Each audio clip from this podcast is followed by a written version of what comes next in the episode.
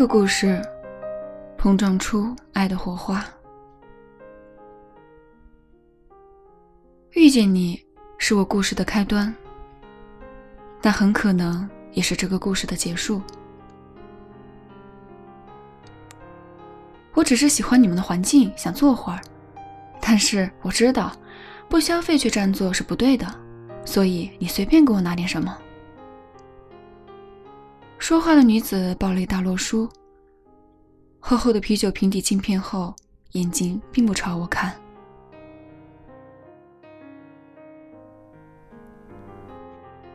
这个时候凌晨一点，我刚吃过一个店里的核桃杂粮天然酵母包作为宵夜。对了，我们员工的夜宵就是店里的产品。一来不用离开店去外面买，毕竟是深夜小店。大班了两个人，需要随时相互依偎、相互关照。二来，借此机会试吃，也好对产品有更多直观深入的了解。面对客人询问这是什么的时候，也好得心应手。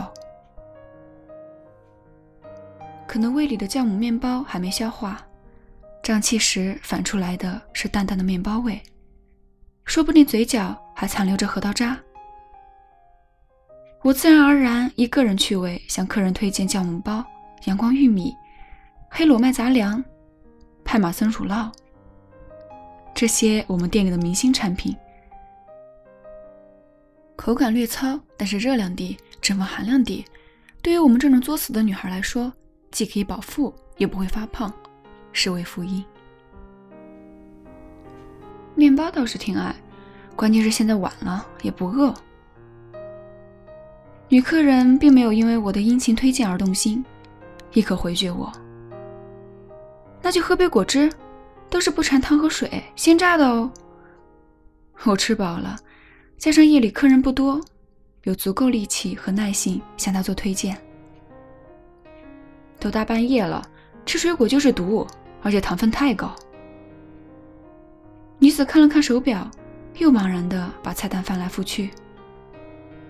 我没有接茬，心想，爱点不点，本小姐马上就没有耐心伺候您了。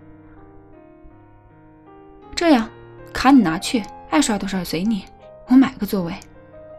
女客人发话了，这真是把我身边新来的小男生镇住了。还有这样的客人？我让小男生先去休息，我继续来对付这个客人。首先告诉他，这样的做法是不合理的。作为良心商家，我们不设最低消费。继而，要真觉得累了或是困了，就找个座位坐下休息，只要静静的，不打扰到其他客人就好。如果觉得还是想有点消费才做的心安理得，那么我使出了最后一招，来杯自制酸奶吧。好吧，先买一杯。但是这个点，他看看手表，一点一刻。嗯，先买了再说。酸奶中的乳酸不但能使肠道里的弱碱性物质转变成弱酸性，而且还能产生抗菌物质，对人体具有保健作用。您别看现在晚了，酸奶能促进消化液的分泌，增加胃酸，因而能增强人的消化能力。我边从柜台里取出酸奶，边往里面添加两勺果仁麦片，一边不忘记科普。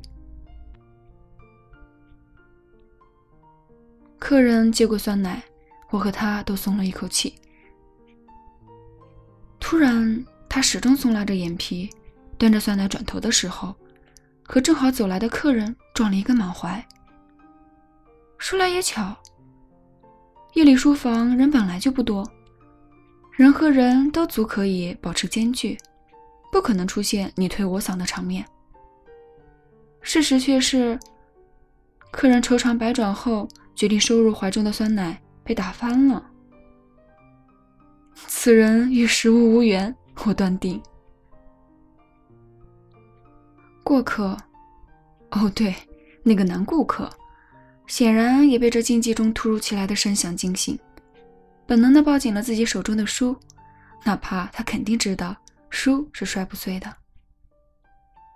定了定神，男客人及时反应过来，应该关切女人有没有事之类，或者还应该大度的帮那女客人再买一杯酸奶。这个是最后一杯。我指指地上的一滩白色固液混合体，先于男人的发问宣告答案。不要紧，女客倒是淡定，接过我的伙伴蹭蹭递来的拖把，是我没拿稳。男客也去抢拖把，说这种事让男生做就好了。一时间，焦点从酸奶转移到了拖把。要不是我实在看不下去，一声令下，都给我坐下看书。估计他们还会继续争夺。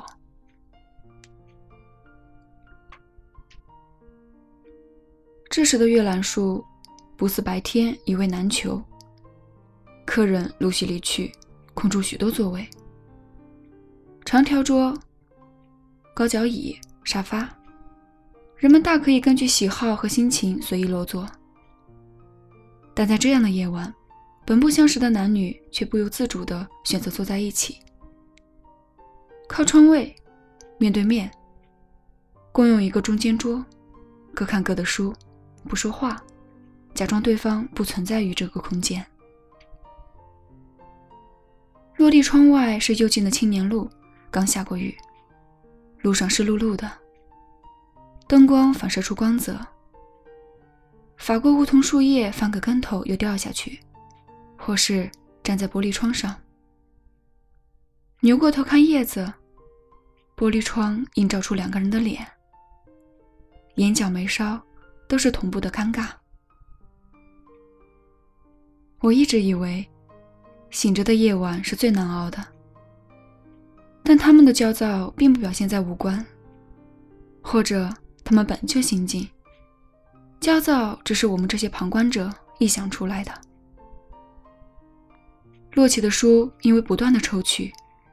不仅更换了原有的次序，而且混淆了书的暂时所有者。我指的是，因为不间断的各自抽取书来翻看，两个人原本挑的书都打乱在了一起。书房回到最初的安静，我无事可做，趴在柜台上观看一场默剧。看样子，他们两人正在进行着一场贩毒。并不是致力于一晚上要看完一本书，看完一本书的大概后，换取下一本时也多为盲取，不声不响，甚至不看对方。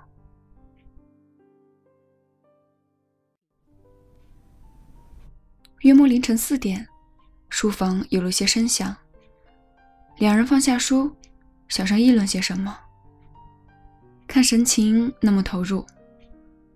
女生翻一页书给男生看，男生的双手交叉抵在后脑勺，人往后仰，不想，顿了顿，又直起身说些什么。男女之间的初接触总是在试探，你碰碰我，我逗逗你。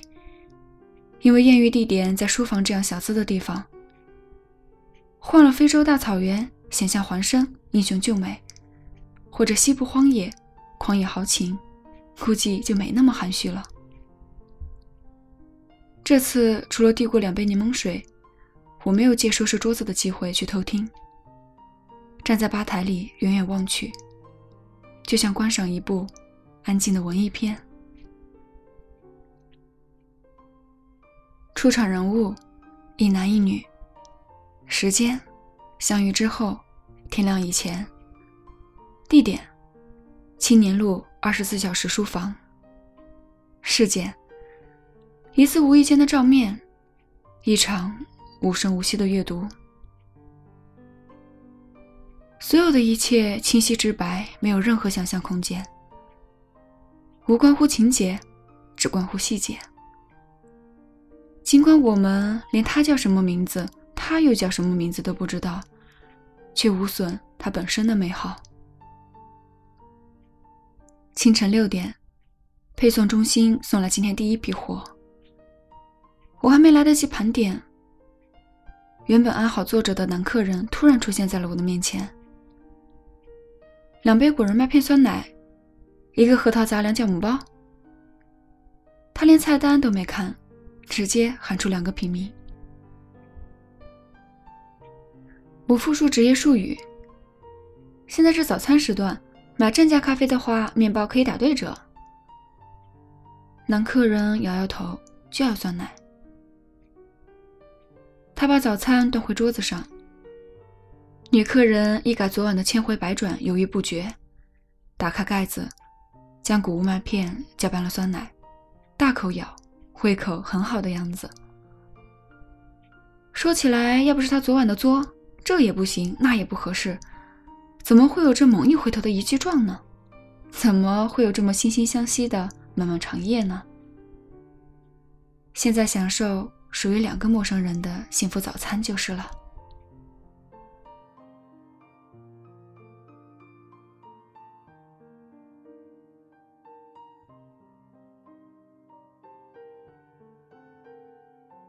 守夜人手记：日久生情的人是巴甫洛夫的信徒，一见钟情才是真正的爱。且慢，我并不认为他们之间一定是爱情，只是从某种意义上来说，我所有的浪漫都在一夜之间消耗光了。这个夜晚就是一生。无论他们之间有没有上升到爱的高度，但我相信，每一个人在某个特殊的空间，都曾钟情过一个人吧。旁观者容易把事情的引申义外延、外延再外延，因此我把这个夜晚当做不可复制的独一无二。遇见你是我故事的开端，但很可能也是这个故事的结束。就是这样，让我把这句话不由分说的套用在男客人和女客人头上吧。那些所谓靠年月累积的爱，也许是出于时间的训练，也许只是一种习惯，而一见钟情，则是一个灵魂对另外一个灵魂的天然召唤。也许，在他们还未相见的时候，便已经互相吸引。以至于很多人问我，后来后来他们怎么样了？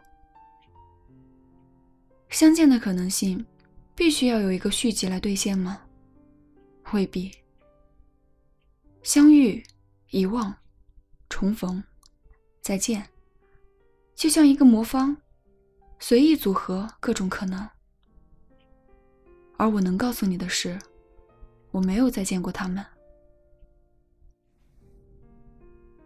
无论如何，他们用一顿面对面的早餐结束了一个夜晚。早餐比一天中的任何一顿饭都寄托了更多的感情。能够和你一起分享早餐的人，必然在你生命中有着举足轻重的地位。